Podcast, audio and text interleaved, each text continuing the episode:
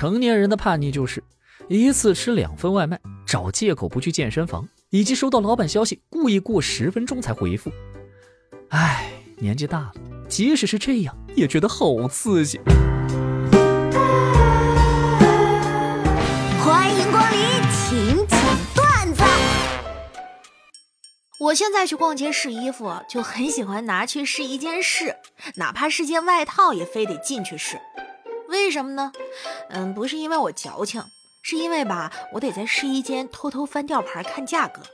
哎呀，现在这衣服啊，吊牌藏的都太深了，你不进去仔细翻都找不着。咦？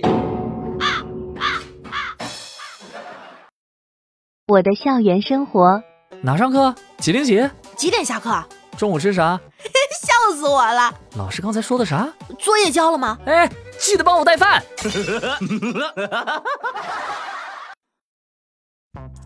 明天参加富二代朋友的婚礼，他住我隔壁小区。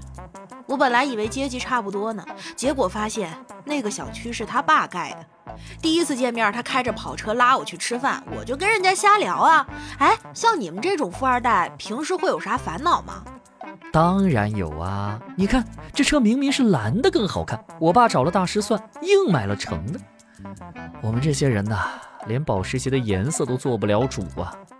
你大爷！老家养的土狗有一点带着猎犬的血统，我就开始训练它们。首先是扔球，我负责扔，表哥就在一边帮忙。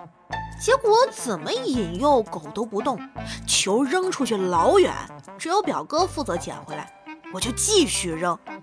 经过我不懈的努力，终于有了回报。现在啊，只要我把球一扔，表哥就冲出去了。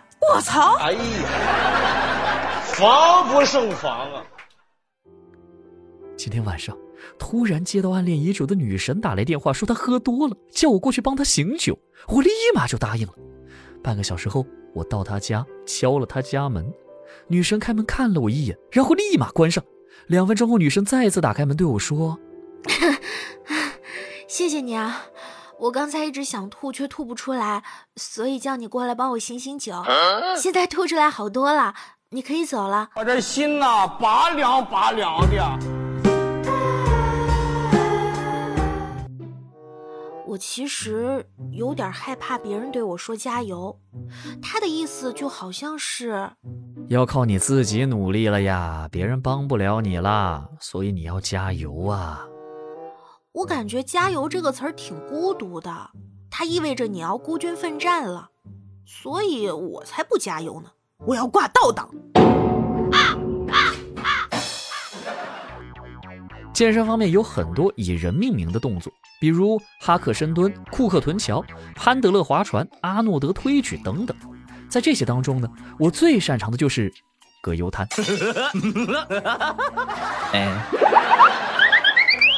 表妹当初支付宝转账输错了账号，把十多万转给了一个陌生男的，急得要死要活呀，打电话找对面追回，结果对面核对了一下，确认表妹转错了，就立马退款回来。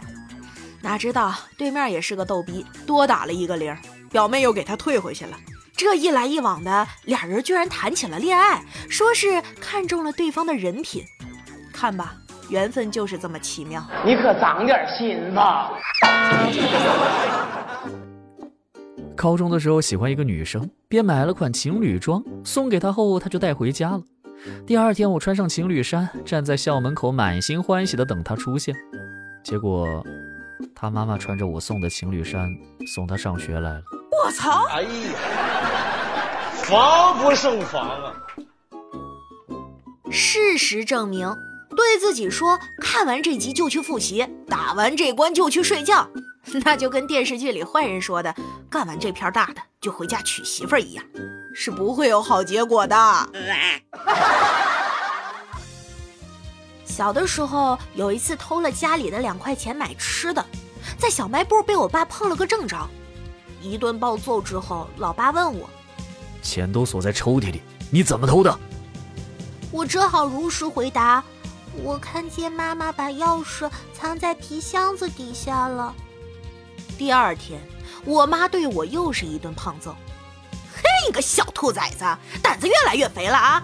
敢一次偷十二块钱？忽悠，接着忽悠。